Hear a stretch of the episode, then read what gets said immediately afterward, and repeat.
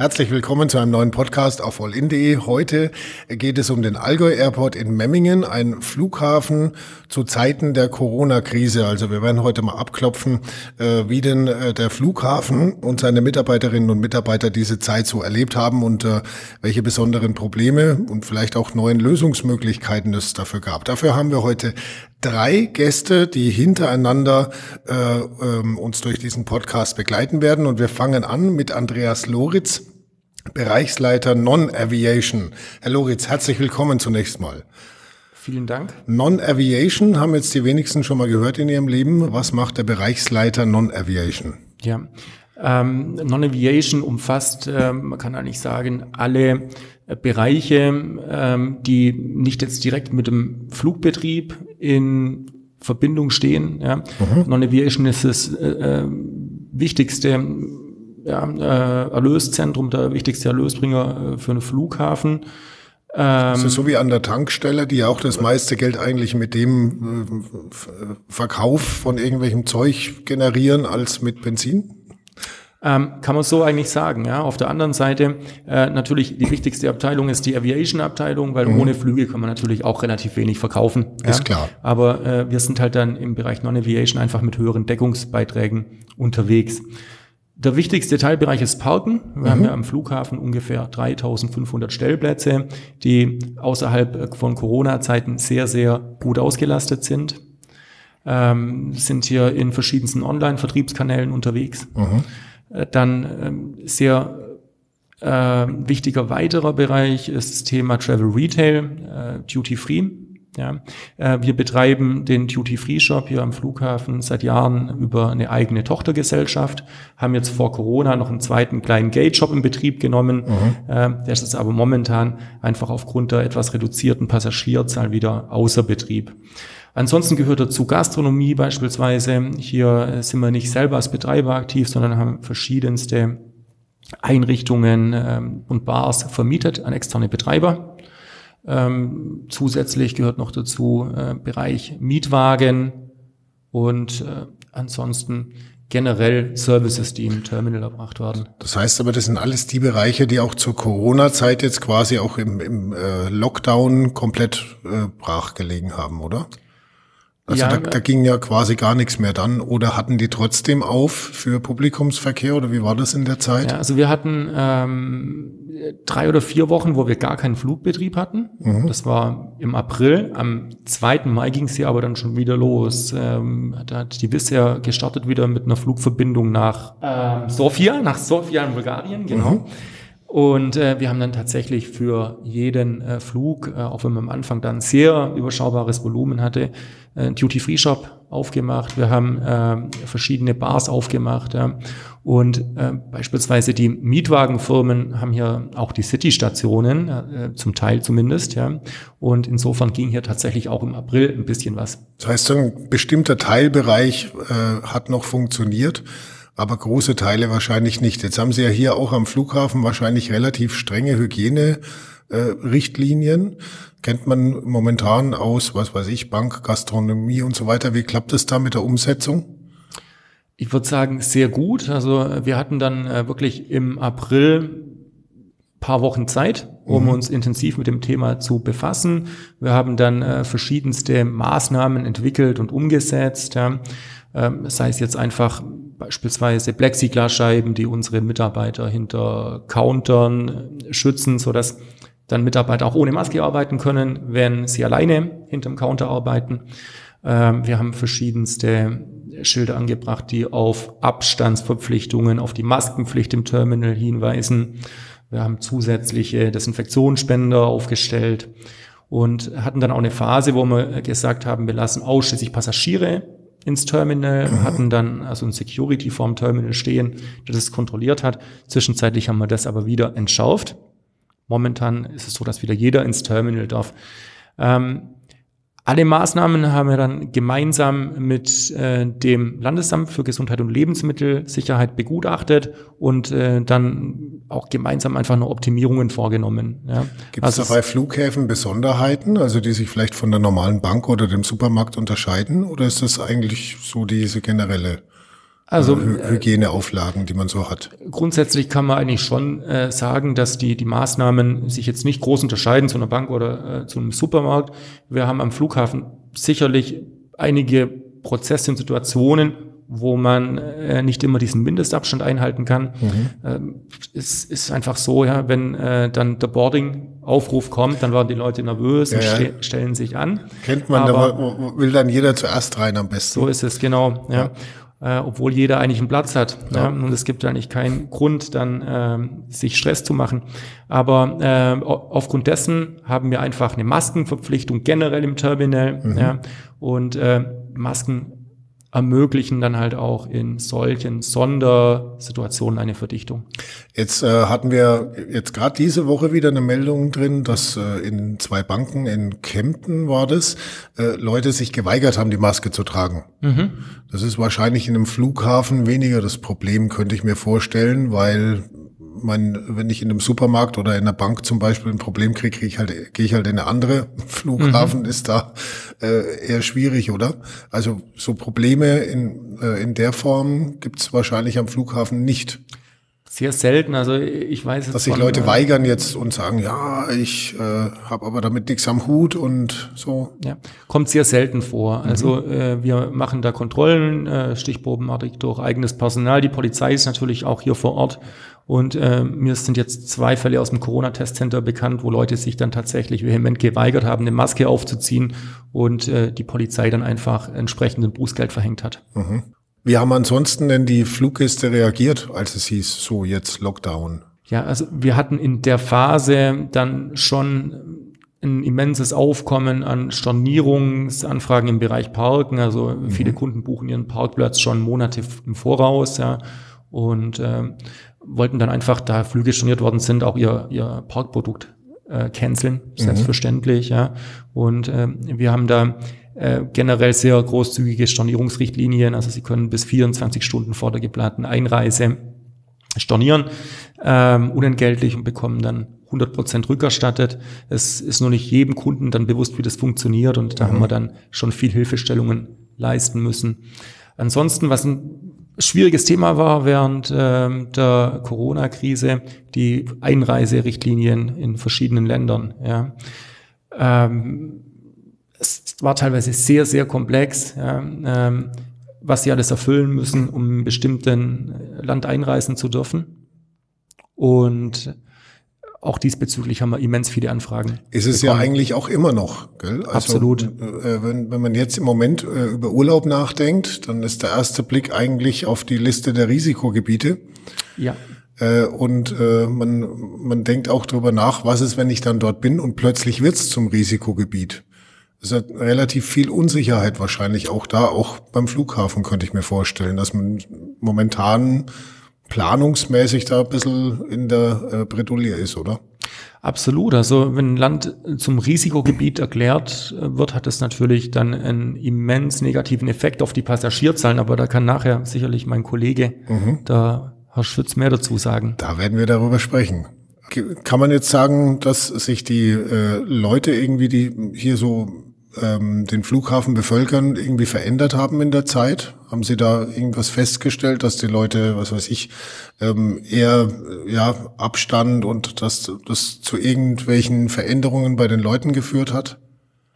Ja, ähm, können wir eigentlich nicht feststellen. Also äh, wir sehen auch, dass die Leute nach wie vor konsumfreudig sind mhm. ja, und äh, auch im Gastronomiebereich äh, nach wie vor stark äh, aktiv und unterwegs sind und das Angebot einfach wahrnehmen. Ja. Mhm. Man hat halt auch den Vorteil, wenn man dann im Gastrobereich am Tisch sitzt, kann man natürlich die Maske abnehmen und mhm. dann die Wartezeit auf dem Flug etwas angenehmer verbringen.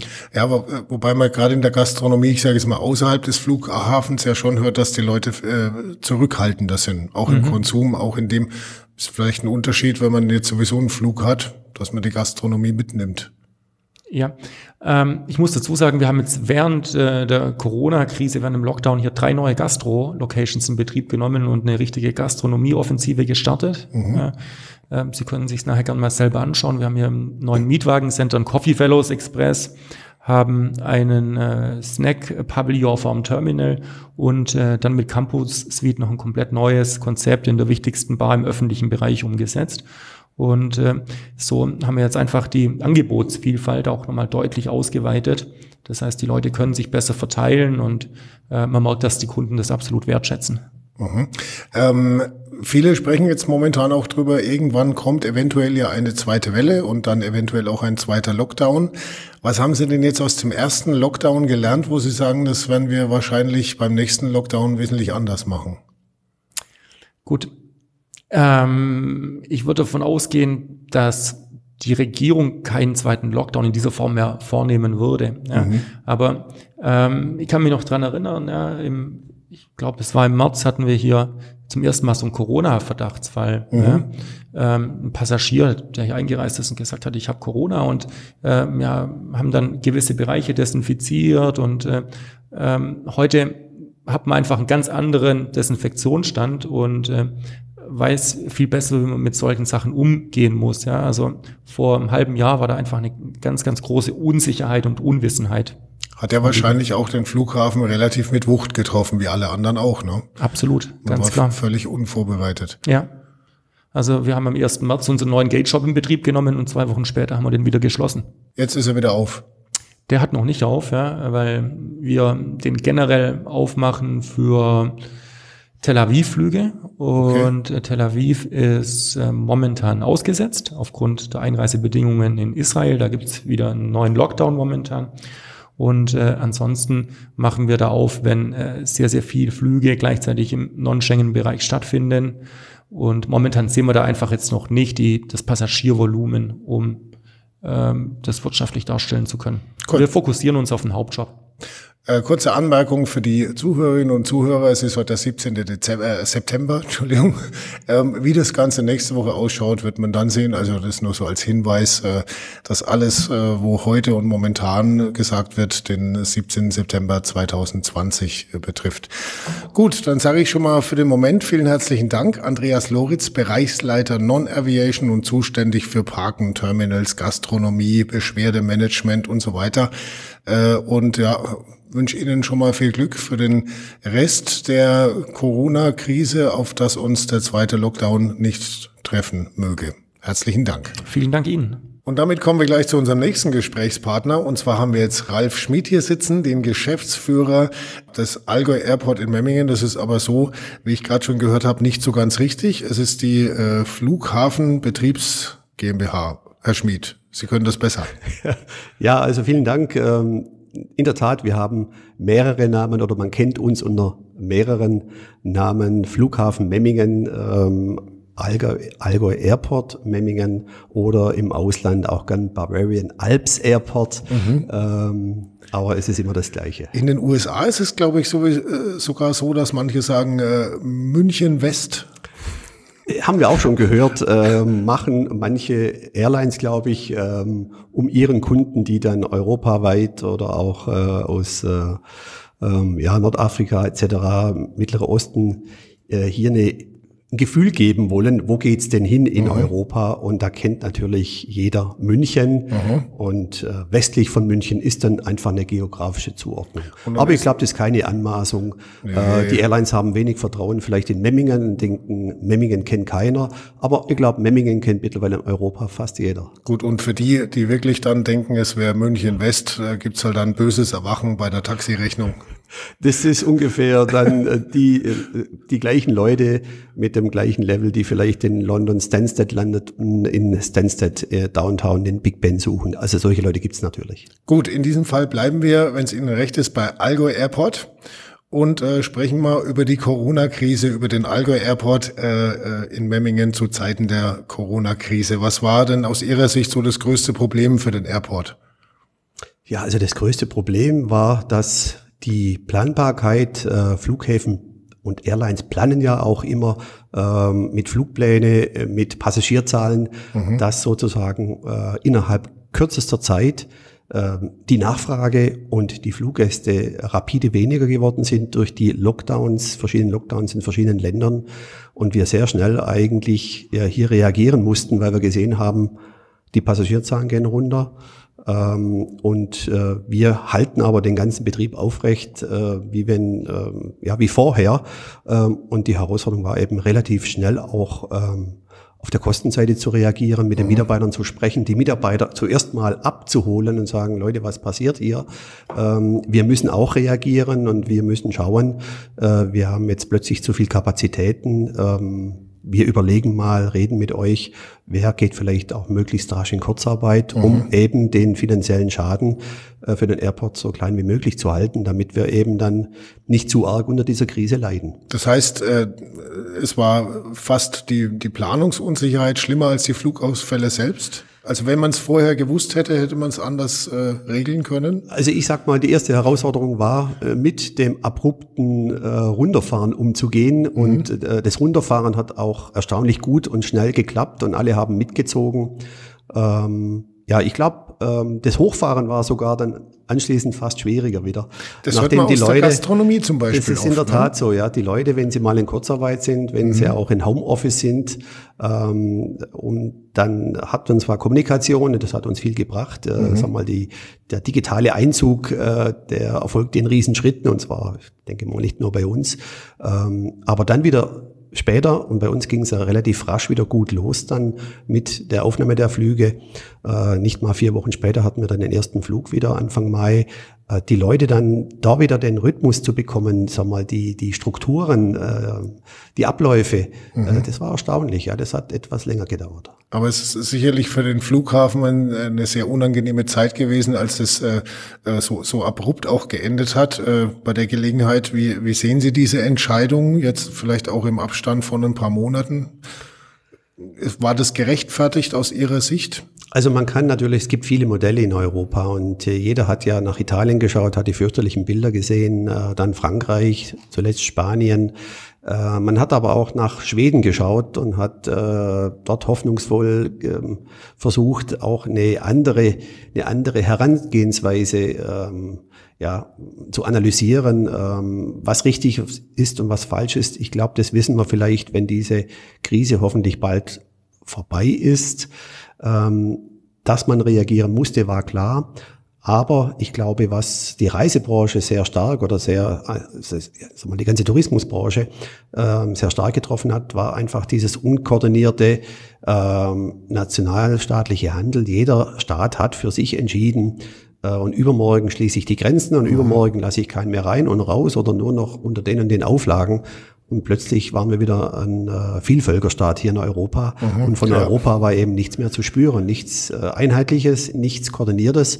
Und diese ganze Verunsicherung, ja, die hält er fast bis heute noch an. Ja, man hat's ja jetzt im Moment äh, auch eigentlich noch, wenn man jetzt drüber nachdenkt, ich fliege in Urlaub, also der erste Blick ist auf die äh, Liste der Risikogebiete und dann überlegt man sich, was ist, wenn während meines Urlaubs das zum Risikogebiet wird. Ich schätze mal, also Sie haben es ja gerade äh, selber schon gesagt, dass die Leute zurückhaltender sind als vor äh, dem Lockdown man kennt es aus der Gastronomie, wie gesagt, dass da äh, große Gastronomieläden auch sind, die jetzt nur halb bestuhlt haben, aber selbst die kriegen sie nicht voll. Also so der Gedanke, ja, und wenn dann alles wieder offen hat und man kann wieder essen gehen, dann gehen die Leute auch los.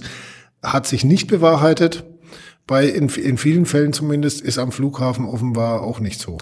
Es ist leider so, dass wir ähm, ja, wir haben alle gehofft, ähm, nicht nur die Airlines, auch die Flughäfen, ähm, dass es nach ein paar Wochen vielleicht wieder langsam anläuft, wenn eben es entsprechende klare Regel, Regelungen gibt, Maskenpflicht, Abstand halten, äh, Hygieneregeln, dass der Flugbetrieb wieder hochläuft.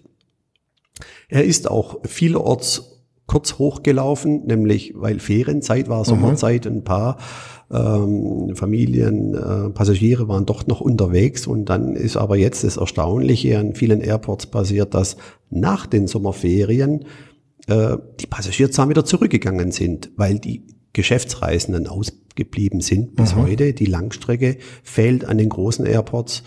Ähm, das trifft alles für Memmingen nicht zu, Gott sei Dank. Deswegen stehen wir heute ähm, auch deutlich besser da wie die meisten Flughäfen in Deutschland. Wir haben neb neben Dortmund den zweitniedrigsten Passagierrückgang aller Airports in Deutschland, mhm. weil wir eben nicht diesen starken Geschäftsreiseverkehr oder auch keine Langstrecke haben, sondern weil wir einfach diese klassischen touristischen Verkehre mit ähm, äh, auf Neudeutsch Family and Friends, Visit Family and Friends, VFA-Verkehre oder auch früher haben wir auch ethnische Verkehre ein bisschen gesagt, also die, die Leute, die hier arbeiten, zu Hause im Ausland die Familie haben vielleicht.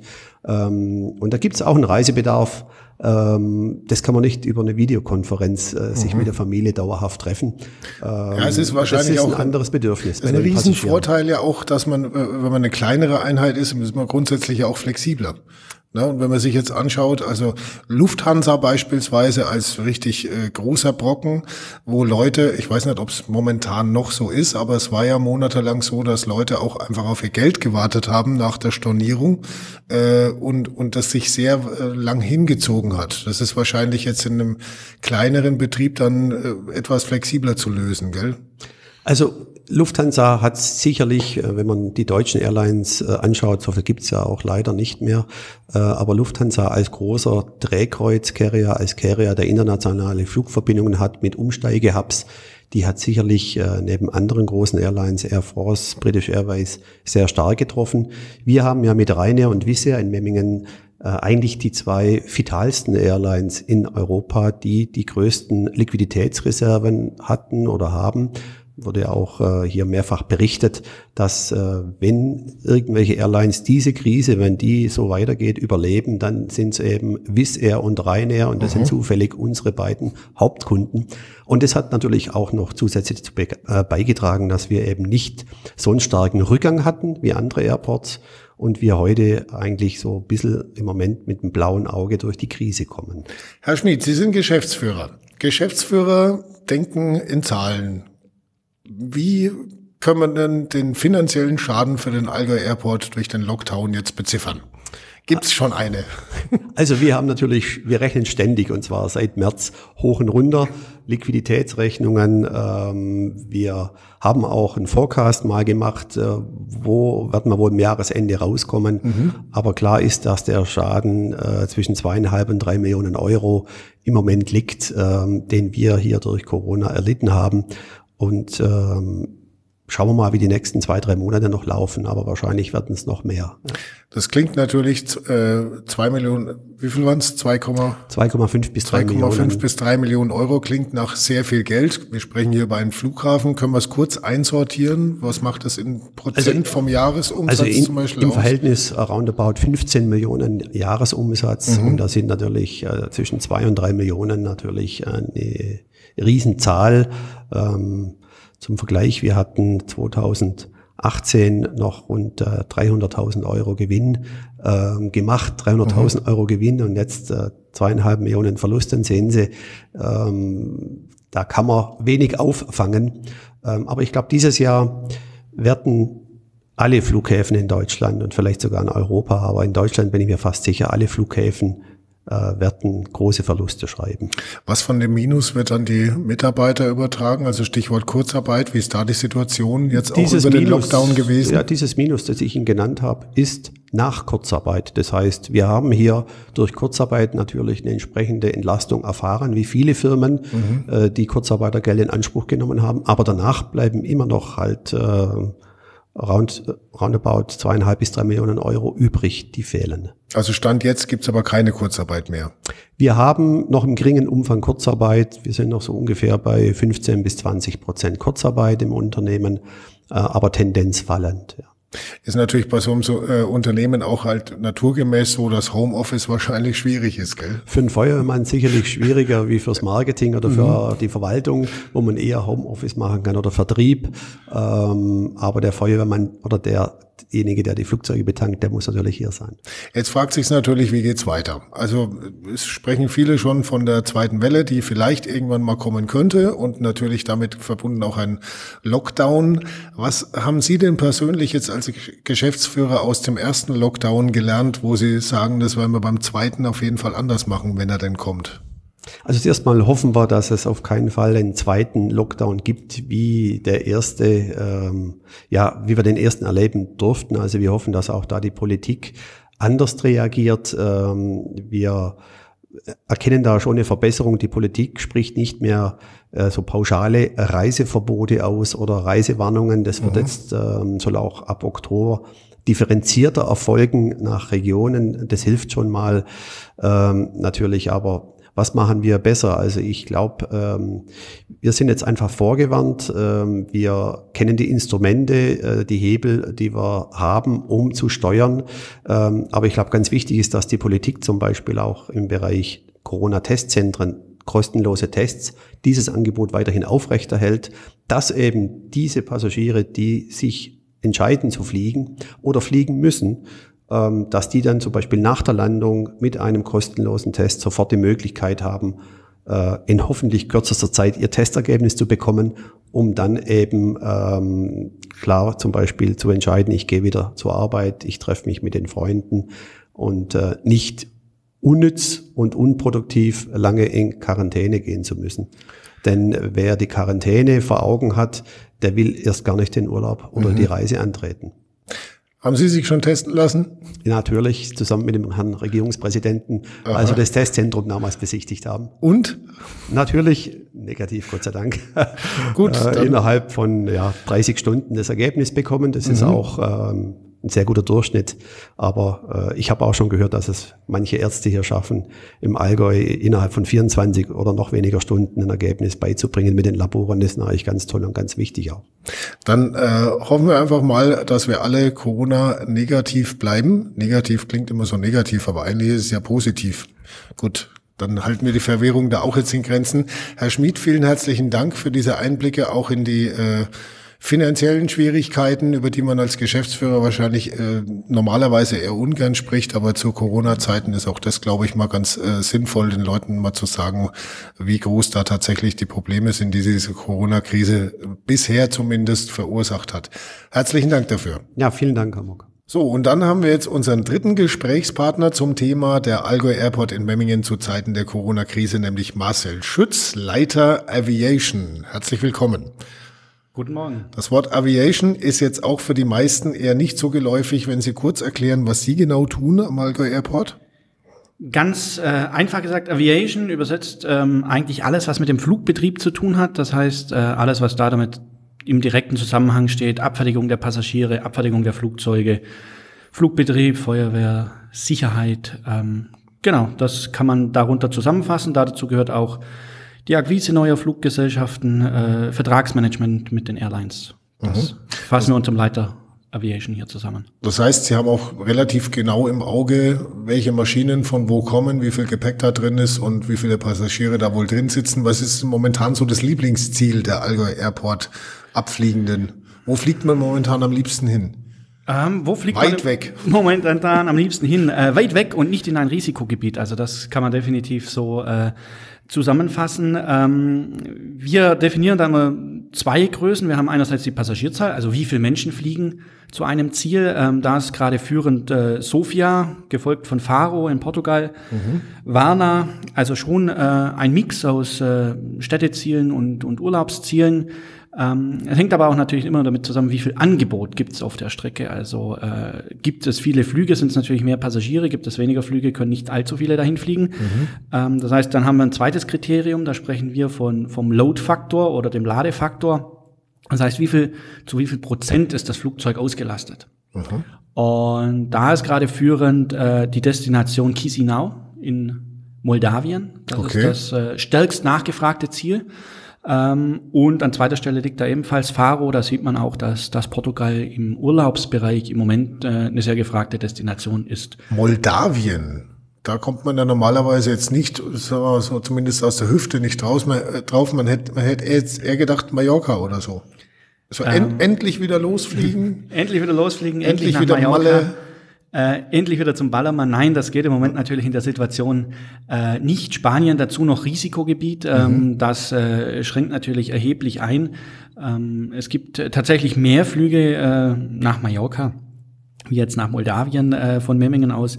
Trotzdem ähm, sehen wir basiert viel Nachfrage nicht auf dem klassischen Urlaubsverkehr, so wie wir ihn kennen. So, wir mhm. sitzen im Flieger, gehen mal eine Woche an den Strand oder mal ein langes Wochenende, ähm, sondern sehr viel Flugverkehr am Flughafen Memmingen äh, basiert darauf, ähm, dass wir viele Fachkräfte, viele Arbeitskräfte aus Osteuropa hier haben, viele Familienbeziehungen, die zwischen Ost und West bestehen. Und äh, das sind Leute, die dann einfach ihre Familie besuchen wollen, die auch mal wieder in die Heimat wollen, die sich vielleicht auch jetzt äh, in Zeiten der geschlossenen Grenzen lange nicht gesehen haben. Also da ist auch ein gewisses Aufholbedürfnis. Äh, Moldawien war zum Beispiel lang geschlossen und darum besteht da sicherlich auch ein gewisses, äh, ja, ein gewisser ähm, Wunsch danach, endlich wieder Nachholbedarf auch, ne? ja, da, dahin genau. zu reisen. Familie genau. wiedersehen und genau. zwar am besten noch vor Weihnachten, da dann sowieso wieder. Da dann sowieso wieder, genau. Ja. Ähm, und äh, das ist natürlich ein ganz anderer Reiseanlass, der im Moment auch wesentlich stärker ist, wie, wie das, äh, der Bedarf in den Urlaub zu fliegen. Also Sie sind zuständig für neue Flugziele auch. Um, wie gehen Sie da vor? Überlegt man sich da, hey, wo haben wir ähm, möglichst viele Leute, die Familien besuchen oder wie, wie geht man da vor? Tatsächlich ja. Also wir machen uns äh, ein relativ ausgeprägtes Bild über zum Beispiel sogenannte äh, ethnische Communities, ethnische Gruppen hier in unserer, in unserer Region. Also mhm. wo könnten die Leute potenziell hinfliegen? Wo gibt es enge Familienverbindungen? Im Einzugsgebiet des Flughafens, äh, das bis zu zwei Stunden Fahrzeit reicht. Also ähm, so sehen wir zum Beispiel auch ein ganz starker Markt von äh, Memmingen ist die Balkanregion, die historisch bedingt durch, äh, durch Kriege, durch, durch Flüchtlingsströme natürlich eine ganz enge Verbindung heutzutage Richtung Österreich, Richtung Süddeutschland hat. Und das merken wir auch in den Flugbewegungen. Das heißt, historische Daten interessieren uns. Äh, in Rumänien gehen wir zurück bis äh, zu den Auswanderungsströmen der, der Donauschwaben, der Siebenbürger Sachsen. Also beschäftigen uns da auch Echt ein bisschen jetzt? historisch mit Themen.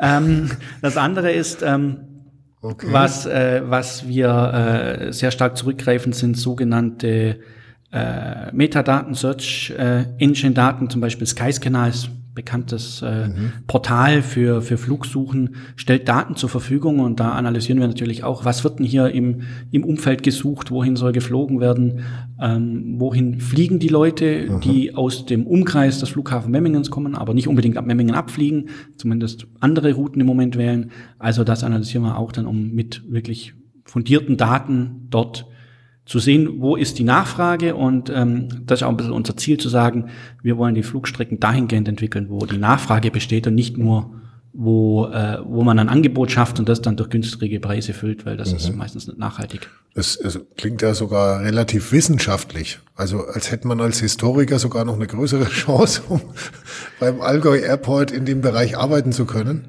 Der Historiker vielleicht beratend in, ein, in der einen mhm. oder anderen Sache. Ähm, da gucke ich dann eher ähm, Richtung, Richtung unserer Marketingabteilung, die dann auch diese Gruppen erreichen muss. Also die, mhm. die muss auch verstehen, wo die dann äh, sich befinden, wie spricht man die an. Ähm, eher als Statistiker, also es ist sehr viel äh, Datenarbeit und Zahlenarbeit dort, ähm, um dann gewisse Nachfragen und Business Cases zu erstellen. Gut, mal so nebenbei gefragt, also historisch bedingt leben in Deutschland ja relativ viele Deutsche. Ähm, Gibt es denn neue Pläne bezüglich innerdeutsche Ziele? Ähm, es leben in Deutschland relativ viele Deutsche durchaus. Äh, es leben in Berlin relativ viele Schwaben. Also ja, äh, genau. auch eine ähm, Auswanderungsgruppe, die, die sicherlich ein Stück weit äh, den Flugbedarf hier wieder hätte. Wir haben das Thema nie aus, aus dem Blick verloren, aber es ist ein sehr äh, komplexes und, und schwieriges Thema. Es kommen einerseits äh, durch Steuern höhere Kosten auf die Fluggesellschaften zu. Mhm. Ähm, nicht nur die Luftverkehrssteuer, die, die doppelt fällig ist ähm, innerhalb äh, Deutschlands, die circa 13 Euro beträgt pro Passagier.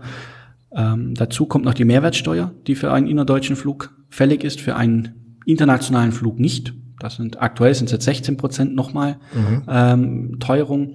Daher wird der innerdeutsche Markt relativ schnell unattraktiv. Und eine Airline schaut ein Flugzeug rein als Investment an und sagt, wie kann ich mein eingesetztes Kapital, dieses Flugzeug, refinanzieren? Und natürlich äh, habe ich da bessere ähm, Return on Invest Raten auf internationalen Strecken wie im innerdeutschen Verkehr. Das heißt, wir müssten an den Punkt kommen, dass alle internationalen Strecken so unattraktiv werden, dass die innerdeutschen attraktiv werden. Mhm. Also dem, ich, ich ja. sehe schon, dass allein dieses Thema ja einen eigenen Podcast wert wäre. Also mich würde es zum Beispiel jetzt unglaublich auch noch interessieren, wie findet man dann eine Airline, die diese Ziele äh, auch ansteuern möchte? Was, was sind da so die Rahmenbedingungen und so weiter? Ähm, also es ist ja nicht so, dass Sie selber Flugzeuge losschicken, sondern Sie brauchen dann eine Airline, die dahin fliegt. Genau, wir brauchen eine Airline, die dahin fliegt, die wir überzeugen, mhm. äh, die den Markt sieht und danach auch alle Parteien damit glücklich sind. Weil ist es normalerweise eher leicht oder eher schwierig, die Airlines zu überzeugen? Es ist äh, nicht einfach, denn das Risiko liegt ja bei der Airline. Mhm. Äh, die tragen das Risiko. Wenn die Sitze leer sind sie Verluste einfliegen, dann sind das relativ schnell hohe Summen und äh, das ähm, macht es nicht einfach. Man sieht da aber auch Unterschiede, wenn man mit internationalen Airlines zusammenarbeitet, dass es ganz unterschiedliche Ansätze gibt. Äh, die deutschen Airlines äh, schicken alles lieber fünfmal durchs Controlling und, mhm. und rechnen auch viele Projekte dann ja unattraktiv, nennen wir es okay. mal so.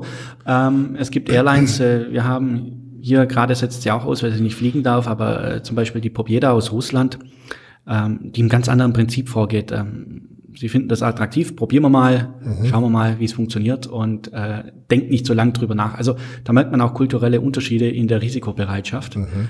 Ähm, genau. Und wie, wie schon gesagt, ähm, aktuell die Situation ist wesentlich noch wesentlich kritischer, weil äh, einerseits die Airlines natürlich weniger Kapital zur Verfügung haben, andererseits sie aber neue Chancen suchen, neue Märkte suchen und auch nochmal zurück aufs innerdeutsche Thema.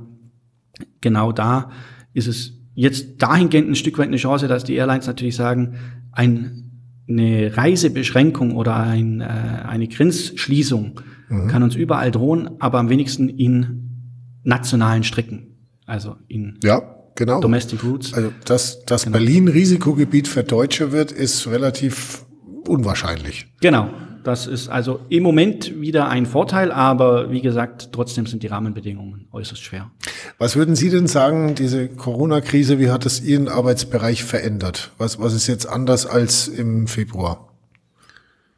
Was ist jetzt anders wie im Februar? Ähm, wir konzentrieren uns viel mehr auf äh, das operative Geschäft. Das wird viel kurzlebiger, äh, schneller. Wir waren es äh, bisher gewohnt, dass Flugpläne fünf, sechs Monate im Vor Voraus bekannt sind. Also mhm. wir wussten schon, wie wird der Flugplan nächsten Sommer aussehen. Äh, Im Moment wissen wir teilweise nicht mal, wie der Flugplan genau nächste Woche aussehen wird, mhm. weil sich sehr schnell äh, verändert. Es werden Strecken aufgenommen, es müssen Strecken wieder gestrichen werden. Israel ist so ein schönes Beispiel, ähm, das jetzt ja in den zweiten Lockdown auch gegangen ist wo dann Strecken ganz schnell wieder gestrichen werden. Und das braucht natürlich unheimlich kurzfristige Anpassungsfähigkeit, äh, angefangen bei den Dienstplänen über die Kapazitäten, die wir vorhalten. Ja, man merkt es ja zum Beispiel auch in der Fernsehwerbung. Ne? Wenn eine Zeit lang war äh, Tel Aviv Werbespot im gefühlt jedem zweiten Werbeblock im Fernsehen äh, und zurzeit ja nicht. Klar. Ne, das, äh, sind, das sind so Sachen, wo, wo auch ein äh, Flughafen jetzt momentan sehr, sehr schnell reagieren muss. Ähm, haben Sie da äh, jetzt auch neue Arbeitsweisen einführen müssen oder neue Technik?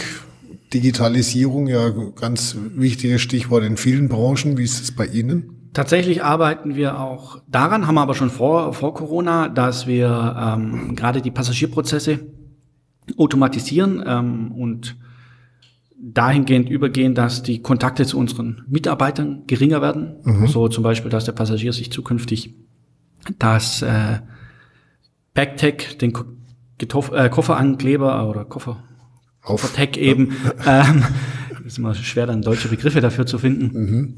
ähm, selbst anklebt mhm. und den Koffer selbst aufgibt und nicht mehr wie bisher ein Check-in-Mitarbeiter das macht, sondern man das dann entsprechend einer automatisierten äh, Prozess am, mit dem Computer zusammen macht.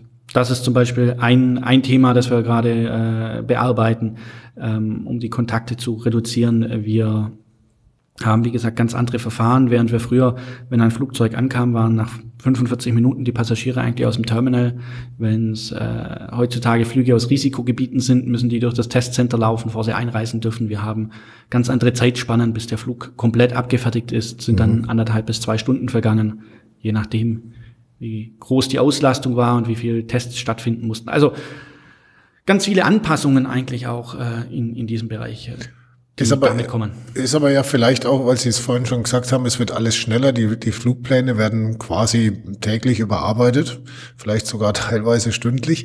Äh, liegen da auch Chancen drin, dass man sagt, hey, so gerade so, ich meine, wenn, wenn ich jetzt drüber nachdenken würde, hey, ich habe jetzt dann drei Tage frei, ähm, wo fliege ich denn jetzt hin? Das ist Last Minute, hat man es früher genannt. Ist das vielleicht auch ein, ein Potenzial gerade für einen äh, kleineren, flexibleren und dadurch ja auch äh, irgendwo schlagkräftigeren Flughafen? Ähm, ja, sich da auch ein bisschen zu etablieren halt quasi bei den, bei den Leuten im Kopf, wenn man sagt, last minute, okay, da gehe ich jetzt lieber nicht nach München, sondern ich fahre einfach mal nach Memmingen und guck mal, was die haben.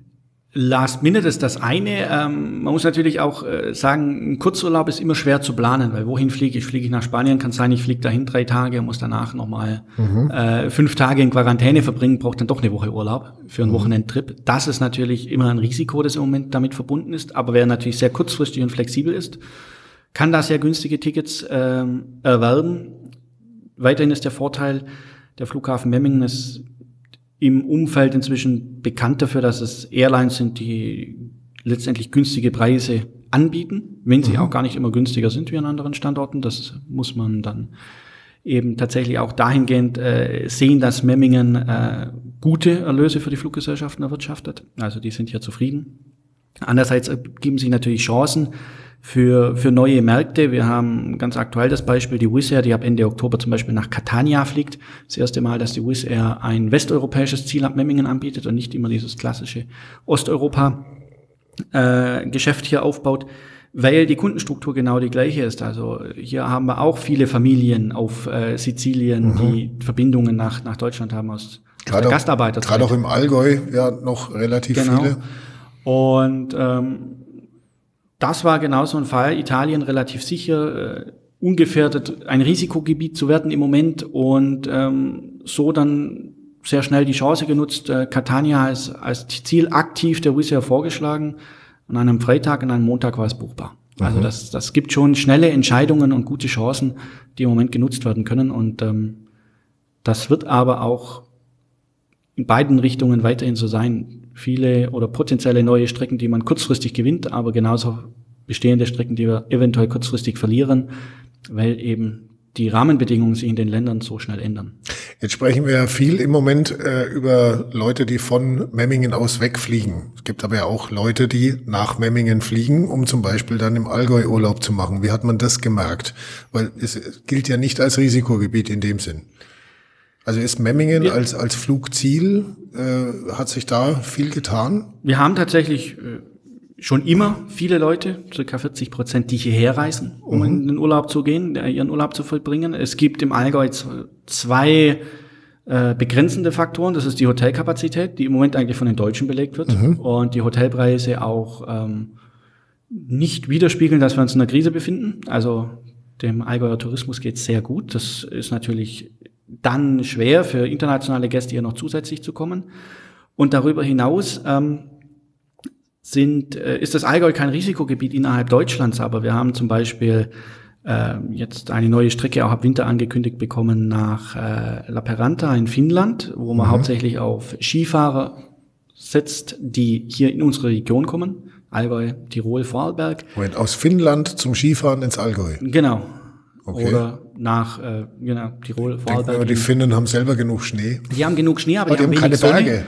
keine Berge und wenig Sonne im, im Winter, genau. Aha. Also ähm, dazu hin liegt äh, La Peranta nicht weit weg von der Grenze äh, und ist schnell erreichbar von St. Petersburg, also auch für die Russen attraktiv. Mhm. Ähm, das ist das, das eine.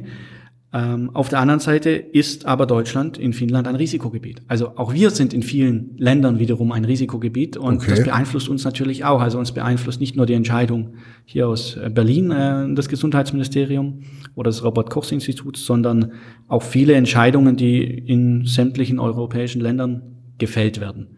Mhm. Prognosen sind ja immer schwierig. Aber vielleicht mal die Frage so gestellt, worauf stellen Sie sich denn schlimmstenfalls ein in der nächsten Zeit? Worauf Zweiter Lockdown vielleicht. Irgendwas? Stellen wir uns ein. Wir, also von einem zweiten Lockdown gehen wir im Moment nicht aus. Mhm. Äh, wir äh, sind auch im Januar noch nicht von einem ersten Lockdown ausgegangen. Wir sind im Januar auch nicht von einem ersten Lockdown ausgegangen. Wir gehen, wir gehen aktuell davon nicht aus. Wir gehen von einer wesentlich differenzierteren Beurteilung der Lage mhm. aus. Es wird äh, weiterhin Risikogebiete geben die wahrscheinlich aber differenzierter werden, nicht mehr also regional Länder, eingegrenzt regionale quasi, ne? Äh, Eingrenzungen, Regionen. Dann ist quasi nicht mehr Spanien Risikogebiet, sondern halt nur noch Mallorca. Zum Beispiel nur noch Mallorca, nur noch Barcelona. Mhm. Ähm, das wird weiterhin unseren Flugplan äh, beeinflussen. Was für uns als Branche das Kritischste wäre, wenn äh, wieder eine langfristige oder zum Beispiel eine zweiwöchige Quarantäne eingeführt würde. Mhm. Denn ähm, natürlich hat keiner Interesse zu reisen, wenn er danach äh, zwei Wochen zu Hause bleiben muss. Ähm, das heißt, wir ähm, sagen, wissen im Moment, es gibt Quarantäneüberlegungen, die, äh, die sind der Worst Case für uns im Moment, äh, wenn es nicht dazu kommt ähm, und wir weiterhin die Teststrategien fahren, also sagt, okay, wenn man innerhalb von drei Tagen, vier Tagen zwei äh, negative Tests vorweist, ist man der Quarantäne entlassen. Das war ähm, das Positive, dass man sagt, okay, da kommt man mit einer guten, ähm, ja, einem geringen Rückgang über, über den Winter. Der Winter blauen Auge Bla sozusagen.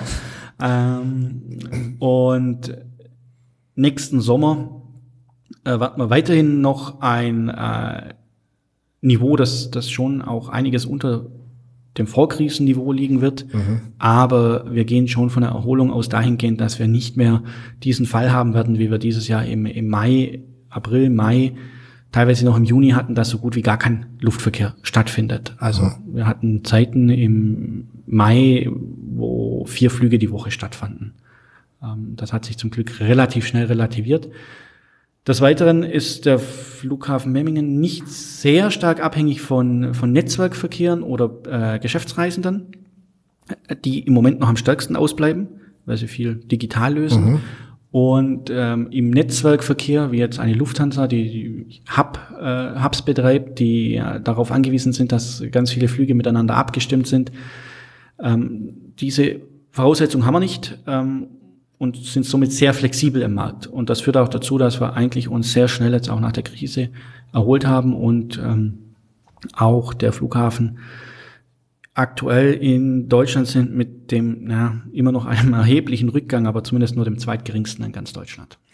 Gut, dann auch an Sie noch die Frage, haben Sie sich schon testen lassen? Ja. Ähm, Wie oft? Zweimal bin ich getestet okay. worden zwischen, äh, genau. Ähm, zweimal getestet worden, ähm, aus den Gründen klar, wenn man hier den ganzen Tag am Flughafen unterwegs ist. Ähm, andererseits einfach auch um die Qualität zu sichern dieser mhm. Testzentren, auch zu verstehen, was, was durchlaufen die Passagiere, um den Prozess äh, auch zu verstehen. Ähm, das, das ist das eine. Und andererseits ähm, muss ich aber auch sagen, ähm, was, was hier, wir sind da sehr, sehr konsequent hinterher was Symptome oder ähnliches angeht. Und äh, obwohl wir sehr viele Passagiere jeden Tag durch dieses Terminal gehen haben, sind äh, wir hier auch bei den Mitarbeitern zum Beispiel in der Abfertigung ohne einen Fall bisher. Und mhm. also auch, auch bei Ihnen auch weiterhin so so bleibt, mhm. genau. Äh, und hier äh, natürlich die Gesundheit der Mitarbeiter an erster Stelle und dass das auch wir weiterhin da äh, ja den richtigen Weg haben, um unsere Mitarbeiter zu schützen. Würde wahrscheinlich auch völlig neue Probleme aufwerfen, wenn innerhalb der Mitarbeiter plötzlich ein Fall auftauchen würde. Ist man auf sowas vorbereitet? Zumindest gedanklich mal, was, was wäre denn wirklich, wenn? Weil man kann ja schlecht irgendwie äh, die Leute in, in Homeoffice das erledigen lassen, was sie hier vor Ort machen müssen. Ja, also äh, wir sind dahingehend gedanklich vorbereitet. Ein Flughafen äh, ist es sowieso gewohnt, für, für jeden erdenklichen Fall ein äh, Notfallplan zu schreiben. Mhm. Wir haben auch einen äh, Notfallplan, der heißt äh, Flugbetrieb unter Pandemiebedingungen. Okay. Und ähm, der genau vorsieht, in welchen Fällen welche Vorkehrungen zu treffen sind. Und so sind zum Beispiel auch die Mitarbeiter in den Schichten separiert, in, in der Feuerwehr, sie sind in äh, fixen Schichten separiert.